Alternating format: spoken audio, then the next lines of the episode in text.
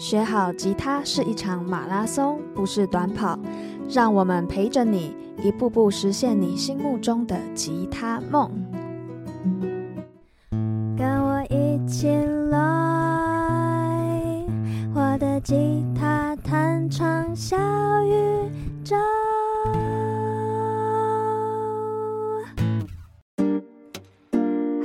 欢迎来到我的吉他弹唱小宇宙，我是薰希。今天在这一集的即时行乐里面呢，要跟大家分享吉他在我生命中的意义。如果你有听前面几集的话呢，你应该会知道我是从高中吉他社才开始接触到吉他的。那在这之前呢，其实我自己是有先学过啊、算蛮长时间的古典钢琴。大概我印象中是可能大班或小一就开始学古典钢琴，然后一路学到大概国一、国二，那时候就因为升学考试的关系，所以我就中断了。然后一到高中的时候呢，因为其实我很爱唱歌，我从小就非常喜欢唱歌，所以一到高中的时候啊，我就发现了吉他社。然后其实我第一次听到吉他刷下去的声音，我是非常非常震撼的。我觉得怎么可以这么好听？完全就是很纯然的被这项乐器它共鸣发出来的声音给深深的吸引。那当然，一开始最大的动机是为了，呃，帮自己的歌声伴奏，想说可以有一个自弹自唱带着走的乐器，还蛮酷的。因为就那时候我的理解呢，我会觉得说，诶，我如果钢琴好像很难这样子说走就走，跟着我可能野餐啊、旅游啊，想要即兴来一首歌都没有办法。所以我那时候就觉得，我一定要有个可以说走就走的乐器，那就是吉他了。那如果你有听前面我的故事，应该知道，其实我才学了没多久，我就放弃吉他了，跟很多人一样。但是现在呢，我是以吉他为业嘛，我是一名吉他老师、吉他弹唱表演者，然后我自己有时候也会写一些歌。所以呢，我觉得我很想要透过这一集的时间，跟大家分享，为什么吉他后来会慢慢在我生命中占有这么大的比重跟意义。好。那我想先讲一下，嗯、就是稍微形容一下，让大家知道我在认识吉他以前，我的人生的样貌是长什么样子。好，那那个时候就是我讲，大概在高高中以前，其实我觉得到高中，因为那个时候我没有学得很投入，所以在这个阶段呢，我们把它当成是呃大，我觉得应该可以划分成大二以前。这个阶段我还没有对吉他有太深入的嗯投入，然后我我觉得应该是这样分。就玩玩而已嘛，玩票性只是第一个阶段，就是大二以前，然后到大三的时候，我第一次上街头表演，那个时候真的为了考街头艺人也是非常的用功，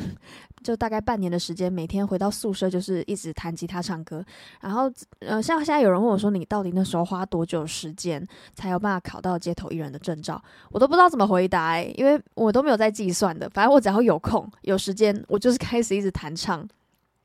那到呃，我考到街头艺人证照，其实到这个时候，我都还不觉得我是真的一个专业的，不管是表演者或者是吉他手、吉他老师。嗯，大概是到我大六，对，我读了六年，呃，大六毕业那一年，我是真的有一个 moment 跟自己下定决心说好。我发现我各种不同的工作尝试之后，我最喜欢、最想走的还是音乐。我觉得在这个就是有点像是下一个 commitment，一个承诺下去。大六这个时候，对我来讲，它才是一个呃，算是第三个阶段。我已经算是很认定。吉他很认定音乐的很关键的一个点，所以我们现在就是粗略的把我的人生跟吉他的关系啊分成三个阶段好了。第一个就是大二以前，那个时候就真的是很玩票性质，这叫阶段一。然后从大二大三很努力准备街头艺人考试，然后呃就是偶尔上街头去表演呐、然后还在我觉得是一个摸索自己的状态。到大六的时候，大二到大六，我觉得这个是阶段二。然后到大六以后呢，我真的下承诺了嘛，然后也真的往这个方向很努力的重新打底扎根，这个叫阶段三。我们先看一下阶段一，我觉得阶段一很惨。阶段一其实我觉得我跟嗯，很多受到我们传统教育的人的朋友一样，就是以前就觉得好像好好把书念好是最重要的。因为说实话，那个时候我也算是受到我家庭教育的影响，我爸妈是属于那种。偏传统，但他们不承认，他们觉得他们自己就是很开明，但其实没有，他们还是觉得成绩是最重要的。然后我就其实蛮痛苦的，因为我不是那么会读书，所以那个时候他们就甚至会跟我说：“你不要去打什么工啊，不要做一堆什么有的没有的，你就是好好好好读书就对了。”对，就是这么传统。但其实我大概是，我其实从很小就知道我很喜欢音乐。嗯，然后很喜欢唱歌，但是小时候就一直被压抑住这一块，因为爸妈就会就跟我们的社会传统价值观一样，觉得你走这个一定会饿死啊！你在想什么？所以从我很小的时候呢，他们就已经给我灌输非常多的呃打消念头的观念，甚至呢，我爸曾经还直接那时候还很小哦，国小我忘了几年级，反正很小的年纪，因为我太爱唱歌了。那我爸那时候是直接跟我说。有一次，我不知道他发什么神经，吃晚餐吃到一半就跟我说：“我跟你说，你不要跑去给我当歌手。如果你去当歌手，我就要跟你断绝父女关系。”我爸，我不知道我爸会不会听我的 podcast，但是他如果听到这段，应该会翻白眼，因为我讲超多次。我到长长大之后，因为意识到这一句话对我造成的影响其实蛮大的，所以我就有段时间我就会一直跟我爸讲 说：“你你之前这样讲，你记得吗？” 那当然，我爸到后来转变蛮多的。那现在，我爸跟我妈是都非常支持我走在音乐这条路上。呃，其实说实话，也是因为 他们没有选择，然后他们有看见我的坚持啦。然后后来，因为我也有努力靠音乐自己养活自己嘛，我觉得这是最重要的。好，我们好像讲太远了。好，反正呢。以前那个第一个阶段，在大二以前，我就是一个非常宅，真的很宅，然后很没有自信，甚至对这个世界漠不关心，还有一点社恐。真的，我觉得我以前是有社恐的，我不知道怎么跟人相处。然后我还印象很深刻，我小时候是真的严重到我可能去，比如说 Seven 买东西，然后要结账的时候啊。我是不敢看着店员的眼睛的，就我头就会低低的，就还蛮严重的社会恐惧、社交恐惧。当然，这跟我可能小时候的一些经验也有关，因为我爸小时候超级凶，然后脾气是那种不定时炸弹。完了，我希望我爸不要听到这一集。然后，反正就很惨。那我那时候甚至是就是你知道浑浑噩噩的，然后感受不到生命的意义。每天都蛮痛苦的啦，尤其我我功课又不好，然后你你们也知道，国中、高中课业压课业压力蛮大，然后所有的生命重心都在课业上面，然后我爸妈又说又是很支持这个价值观，甚至不让我可能当吉他社的干部啊什么的，我就唯一有成就感的那个区块又被很大的限制住。好，所以这个是第一个阶段的我的状态，大概就是这样子，就是我觉得很像。行尸走肉的一个过程，然后呢，在遇到吉他以后的我，我觉得我们我们讲更细好了，因为遇到吉他以后，我们知道我刚刚讲了有阶段二跟阶段三，那我们先讲一下阶段二。其实我觉得阶段二的部分，在呃，我开始觉得哎，好，我要来来当街头艺人，要考那个街头艺人的证照，那那时候还要考证照，现在不用了。其实是我不知道怎么形容那个感觉，我还记得那时候被一个。街头艺人的朋友鼓励他说：“我的声音其实，在街头表演应该会蛮多人喜欢的。”我那时候其实很 shock，但是他也让我有一些信心，然后开始准备。然后呢，那时候我的感受是这样子，我跟你们形容一下，因为如果你们将来哪一天有过这样子的身体、生理或心理反应，你们可能就会知道这是一个怎么说呢？宇宙的召唤，就是你内在在跟你说，这个才是你应该要走的路。那个时候呢，我光是就是我朋友跟我讲完嘛，然后我有时候日常啊，可能走路的时候还是怎么样的时候，我想到这个想法，也就是我想到我有一天有可能真的好像可以在街头表演，在大家面前唱歌演出，我是浑身突然就很热，你知道吗？从内部开始沸腾，突然觉得全身血液啊什么都在滚烫，充满了热力跟就是一种哇。很很有动能，突然觉得好像第一次，就是人生以来第一次有一个，我觉得我会愿意为了他去奋不顾身的尝试，对。那因为我像你们听到我前面其实是一个很有社恐嘛，然后很非常没有自信的一个状态。那我觉得就是因为有这样子的一个哇热腾腾的身体心理的自然反应，去驱使我那个渴望可能真的太大了，大到我可以去盖过我心中的那些疑虑跟恐惧。那当然我中间当然还是有来来回回拉拉扯扯，但是我最后还是有跨出那一步嘛。我觉得关键就是在于这件事，就是我我觉得，哦，我现在想到我就觉得很鲜明诶，我还想到我那个时候有这样的反应的的那个地点是在我以前大学附近的一个啊、就是也算是我常去觅食的区块。然后那时候想到的时候，我就整个哦，天旋地转，觉得天哪，我觉得这个世界好像开始有一些化学变化了，好像嗯，可以蛮期待之后的人生会变成什么样子。大概是这样，所以呢，如果你也是曾经有过这样的感觉，好，但我打个预防针哈，就是你你意识到这件事情之后呢，不会一路顺遂，而且通常会接下来就是有非常多的困难跟挫折需要你去克服。但不都这样子吗？你不管在哪一个领域、哪一个行业，你不管你是做喜欢的工作、不喜欢的工作，都会有很多困难跟问题需要你去克服跟解决。那我的想法就很简单，我就觉得，那我干嘛不选我喜欢的领域去克服跟解决，对吧？既然都要克服的话，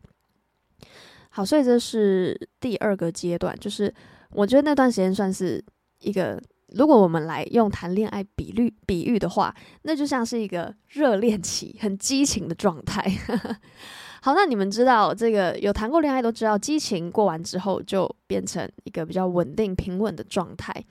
那这个时候，如果你还只是用最初的这种激情去支撑，其实是完全不够的。因为就像我刚刚说的呢，你会遇到非常多的困难跟挫折，所以。呃，关键我们就来到第三个阶段哦。从我下定承诺跟吉他还有音乐下定承诺之后，大六以后，那个时候我觉得我才是真正的有把这件事情呃放在自己的心上，然后是真的很勇敢的去面对跟克服所有的挫折。这就是承诺，我觉得这就是激情的下一个阶段，就是你真的有跟他下过承诺。那这样子才可能走得长远嘛。我们都知道，你跟一段感情没有承诺，你很容易真的就是风吹草动，这感情就散了。那现在我讲得很轻松，但是其实那个承诺背后的代价是大的，但这同时也是他可贵的地方，就是因为要付出这一些代价、这些努力，所以最后你才会跟他有这么深厚的连结还有关系。就跟感情一样，一直拉回来，因为我觉得这样大家可能比较可以理解。所以呢，我是觉得说，呃，我现在回头看，我会很感谢自己那个 moment 有对自己下这个承诺，而且我可以坦白说，如果我那个当下没有跟自己下这个承诺，我我是撑不到现在的，因为真的太多太多，日后啊，有太多的困难跟挫折会发生很多，而且那困难跟挫折有时候是大到你，你真的会觉得我不知道我可不可以撑过这一关。没错，但是就是因为会回想到自己曾经下过的承诺，所以就一路到了现在。好啦，那我们最后来讲一下，那现阶段我跟吉他的关系演变成什么样的一个模式呢？好，现在呢，就像我刚刚讲的，我是算是以吉他为业嘛，所以我觉得还蛮神奇的，就是有时候啊，反而有一些看起来像是限制的东西，比如说音乐没有办法赚钱啊，或者是。吉他这个东西很难很难，反正就各种理由。它这个限制有时候，如果你够坚持，而且你够向上，持续去学习，那确实有可能找到一个突破口的。对，像我后来就创了我自己的线上课程的品牌，然后也真的帮助到了蛮多人的，包括是在海外的朋友，有人在美国，有人在马来西亚，有人在英国。然后我觉得线上课对我最大的意义就是它打破了时间跟空间的樊篱还有限制，那也让我可以用我过去的很实在的实体课教学经验，我知道要怎么透过线上课的方式，却也可以保留实体课的那种温度还有专业性。对，这也是为什么我们的课程一直受到蛮好的评价。那现在我觉得吉他对我来说，它算是一个我想要透过这个工具去，不要讲工具好了，我怕有人会误会这个 媒介去。帮助更多的生命，去影响更多的生命。因为我自己像你们听到的，就是真的完全透过吉他整个人蜕变。我刚忘了忘了 巨细靡，我现在看我的稿子，我发现我忘了巨细靡的讲。我遇到吉他以后啊，它变成我的承诺之后呢，我觉得我等下讲这几个形容词比较像是阶段二跟阶段三，它是一个都有尬到啦，就是这些词在这两个时期都有尬到一些。第一个就是我变得有自信。然后开始知道要怎么跟人连接，透过音乐，我觉得其实这件事情变简单很多。因为如果你是跟一个音乐同好者，我就开始跟他聊音乐就好了。然后呢，很神奇的就是，因为通常会走音乐的人都是因为发自内心的喜欢音乐，通常啦，通常。那这个时候你跟他聊音乐，他们基本上都是侃侃而谈，会很开心的跟你聊。所以我就会跨越了那个我的社恐，因为有话聊。然后再来呢，就是我有了克服挫折的意志力、能力跟勇气，像刚刚提到的。然后再就是，我觉得最重要的是，我找到了我的自我价值。因为透过帮助学生慢慢学会吉他，克服那些看起来本来超级不可能达到的。因为真的很多人都会跟我说：“老师，我觉得我没有天分，我觉得，我觉得我就是不可能按好。然后我觉得我年纪太大了，我觉得我现在就是不可能学好了。”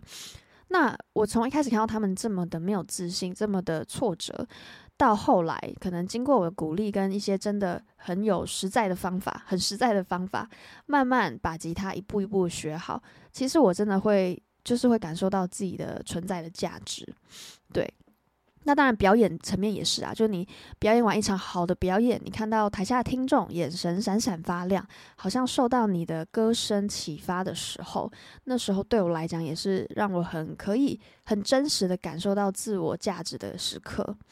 所以现在我觉得吉他对我而言，算是它已经跟我的生活还有整个人生 紧密的连接在一起，甚至成为了我可以去帮助其他生命的一个很重要的媒介。我之前有提过啊，啊、除了我自己表演以外，我也有帮助。可能有一些学生他是已经梦想十几年想要当表演者，可是就跟我一开始一样，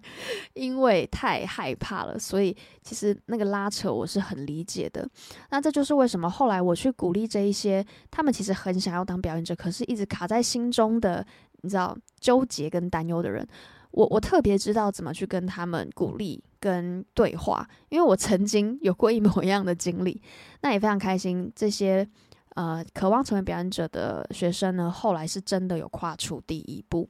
然后我看每次看到他们一开始的那种。状态踌躇，然后非常的不安，我就会想到我自己一开始的样子。那到后来呢，真的也很开心。他们后来甚至有人是有接到商演的邀约，还有呢上了自己公司两百多人的尾牙表演，我真的觉得很佩服他们。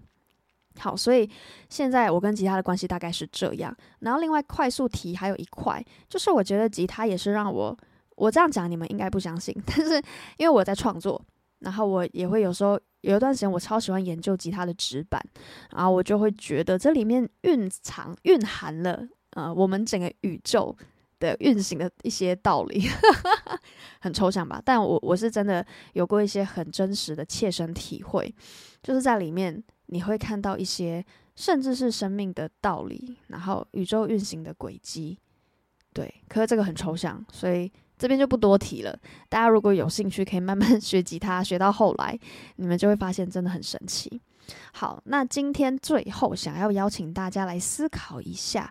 吉他对于你现在生命中是什么样的角色，为你们带来什么样的影响，以及什么意义？那未来呢？可以怎么去重建，或者是去延续和吉他的关系？我觉得我们有时候学着学着啊，就会变得是比较呃无意识的在前进，那这样就会有时候会蛮茫然的。其实，所以呢，适时的停下来去思考一下我刚刚说的问题，包括他现在对你生命中的意义是什么？你希望未来跟他建构起是怎么样的一个关系？我觉得都会对你现在此刻在做的学习啊，在练的呃一些。可能你卡住的点，一些技巧，或者是你每天稳定的练习，我觉得它真的就是会多了一层新的意义的色彩。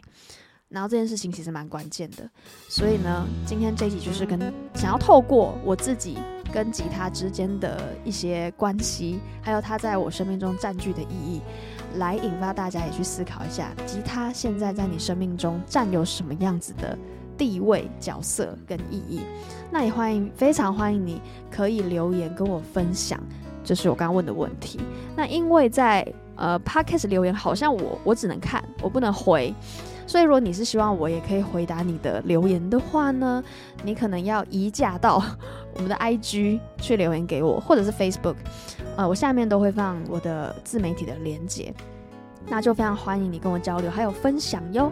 那我们这一集就到这边，祝福大家都可以让吉他成为你生命中很重要的一个陪伴，还有自我成长、自我实现的角色。好，我们下期见喽，拜拜。